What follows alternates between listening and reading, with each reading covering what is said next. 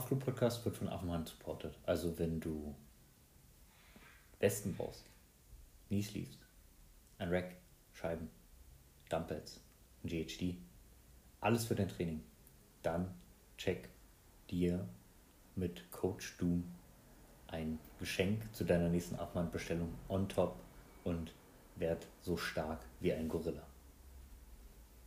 Und damit herzlich willkommen zur Weightlifting Nerd, zum Weightlifting Nerd Talk. Oh Gott. Ähm, ich sitze hier mit Billy. Ähm, ja, Billy, dem nächsten Designer des Birkenstocklifter und äh, mongolischen Nationalheber. Billy, es ist wie immer eine Ehre, mit dir hier zu sitzen. Voll. Immer geiler Start in die Woche, über Gewichtheben zu quatschen. sehr, sehr gut. Ja, wir haben in der letzten Woche den äh, ersten Zug beendet. Ähm, gehen wir gleich in den zweiten rein, hey? Ja, würde ich sagen. Ja, ähm, ich glaube, zweiter Zug ist so das, was unter anderem auch am unterschiedlichsten geteacht wird oder auch sehr, sehr oft in Anführungsstrichen, na, ich will nicht falsch sagen, aber suboptimal, maybe anders. und anders, genau, und wo sich halt auch Philosophien unterscheiden. Aber an sich, wir haben ja, falls ihr letzte Woche zugehört habt, wenn ihr einen soliden ersten Zug habt, dann ist das schon mal das Wichtigste halt für den zweiten Zug, weil dann seid ihr in einer guten Ausgangsposition. Ähm, und ja, der zweite Pull ist insofern essentiell, weil ihr da letztendlich den Power Output, den ihr in die Stange übertragt, größtenteils generieren müsst. Sprich, ähm, acceleraten, aber in die richtige Richtung. Ja, ähm, für den zweiten Zug sind wir ja jetzt, also wir haben jetzt die Last vom Boden weggehoben, sind jetzt an der mhm. Kniepassage. Ähm, fürs Reißen sieht es ein ganz kleines bisschen anders aus als für den Umsatz. Mhm. Ähm, ich würde halt auch sagen, dass ein Clean mehr technische Fehler verkraftet als ein Snatch. Definitiv. Voll, ja. So. Und ähm, da gibt es jetzt zwei Möglichkeiten dadurch, dass wir die Handel vom Boden weggehoben haben, muss ja die, müssen die Knie irgendwie aus dem Weg. Und da sind wir jetzt wieder in dieser Effizienzgeschichte, beziehungsweise in der Geschichte, wie es unterschiedlich geteacht wird. Also, ähm, wenn man sich das anguckt, die Chinesen, die arbeiten sehr, sehr viel über das Knie nach außen schieben, was teilweise schon exzessiv ist. Also, da ist auch nichts mehr mit stabilen Beinachsen oder sowas, wenn die Knie halt super hart nach außen gehen, wenn sie so einen Meter über die Füße sind, ähm, hast du halt auch nicht mehr so eine gute Kraftableitung. Und ich denke, für den zweiten Zug ab einem gewissen Grad kriegst du halt die Glutes auch dann nicht mehr mehr rein, wenn du die Beine noch weiter nach außen abspreizt, ähm, um dich dann zu strecken. Im Vergleich dazu haben wir zum Beispiel, was viele äh, Amerikaner machen, aber auch was auch bei den Russen oft gesehen wird, ist halt das Knie nach hinten, nach hinten aus dem Weg zu nehmen. Mhm. Ähm, da natürlich wieder der Vorteil, ähm, man hat mehr Schultervorlage, man hebt Rücken dominanter, man kann die Hemis ein bisschen ja, vorladen, sage ich mal, in Anführungsstrichen. Ähm, allerdings, wenn wir beim Reißen bleiben, haben wir da ein sehr, sehr hohes Potenzial einfach für Schleudern. Und Voll. dann entsprechend beim dritten Zug äh, und dann beim Catch die Last ja nicht ganz optimal reinzukriegen. Im Endeffekt ist ja die, die Frage oder das Spannendste beim zweiten Zug ist, wie viel Quads und wie viel Hüfte im Verhältnis. Ja. Und tendenziell also wir wollen ja am Ende eine Triple Extension erreichen, also muss, sollte beides gestreckt sein, sind beides starke Gelenke jetzt in dem Fall oder halt Quads, Hemis und Glutes auf der anderen Seite, ähm, so als Hauptstrecker. Aber grundsätzlich, also dass das, auch wenn es von außen danach aussieht, wenn ein Lift Hip dominant ist, sprechen wir davon, dass er Hip dominantär ist. Die Primary Mover, also das, das, das Hauptding, ähm, sind trotzdem noch die Quads. Und dann ist halt die Frage, wie viel prozentual oder im Verhältnis. Und wie du halt schon angesprochen hast, mit dem Knie nach außen schieben, finde ich witzigerweise, beim Teachen habe ich das, also ich finde es sowieso bei Anfängern schwer, das gezielt beizubringen, weil es halt gerade in einer schnellen, dynamischen ja, Umschlagsposition ist, sage ich mal. Manche machen es ganz automatisch und manche irgendwie nicht.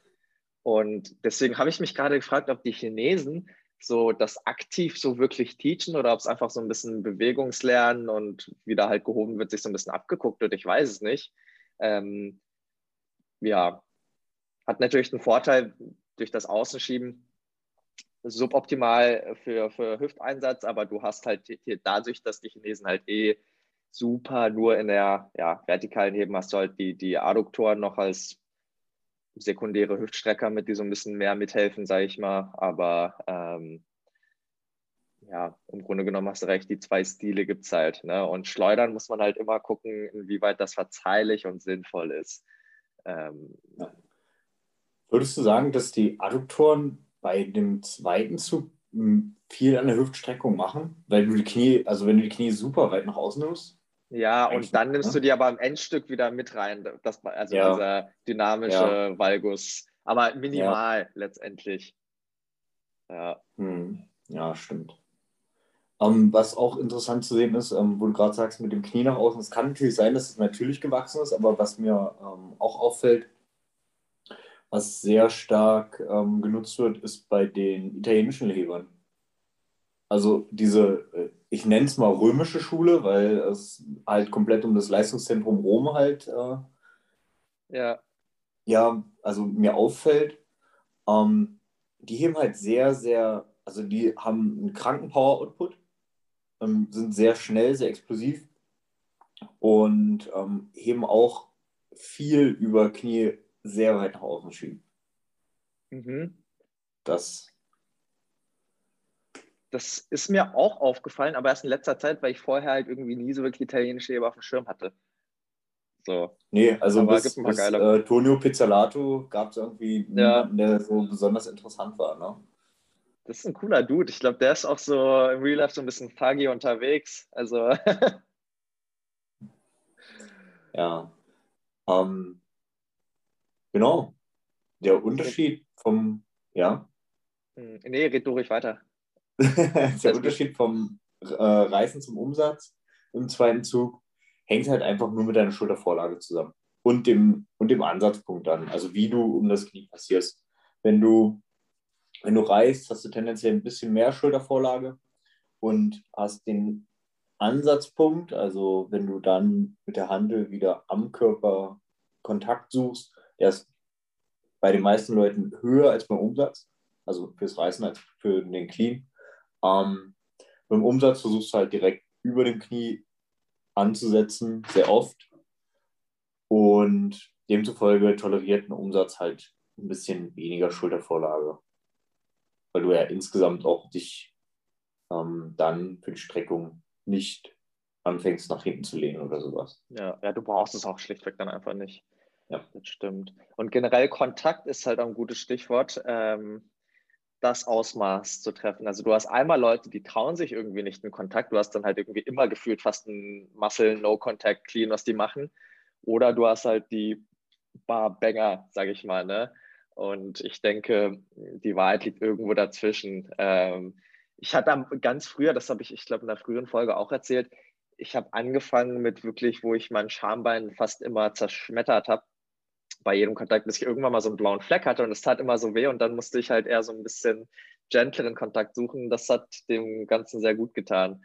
Ähm, und das Timing des Kontaktes ist halt auch, ja, super wichtig. Das ist so ein Dings. Ähm, so ein optisches Bild, wo ich mal angefangen habe, darauf zu achten, was super Sinn macht. Das habe ich, ähm, also sagt, sagt Helena immer. Und zwar am Ende sozusagen, also der Punkt, wo du die Stange reinziehst und am Kontaktpunkt bist, da mal auf die Füße zu achten. Und dann hast du wirklich nur bei der Elite der Elite sind die ganzen Füße auf dem Boden. Sonst hast du halt meistens, wird bei mir wahrscheinlich auch nicht anders aussehen, dass du schon in der Sprunggelenkstreckung bist. Und das geht da halt ums Timing, also dass du dann halt wirklich am letzten Punkt dann erst die Füße kommen, wo du dann halt die, ja, die meiste Streckung nach oben gibst. Ähm, ja. Definitiv. Ähm, somit haben wir schon einen kleinen Ausblick gegeben auf die nächste Folge, denn wir haben jetzt nach der Kniepassage, nach dem zweiten Zug, sorry Leute, so viel gibt es für den zweiten Zug wirklich nicht, mhm. ähm, haben wir einen kleinen Ausblick auf den dritten Zug und das erfährst du in der nächsten Folge. Billy, es war wie immer eine besondere Freude. Danke. Jo.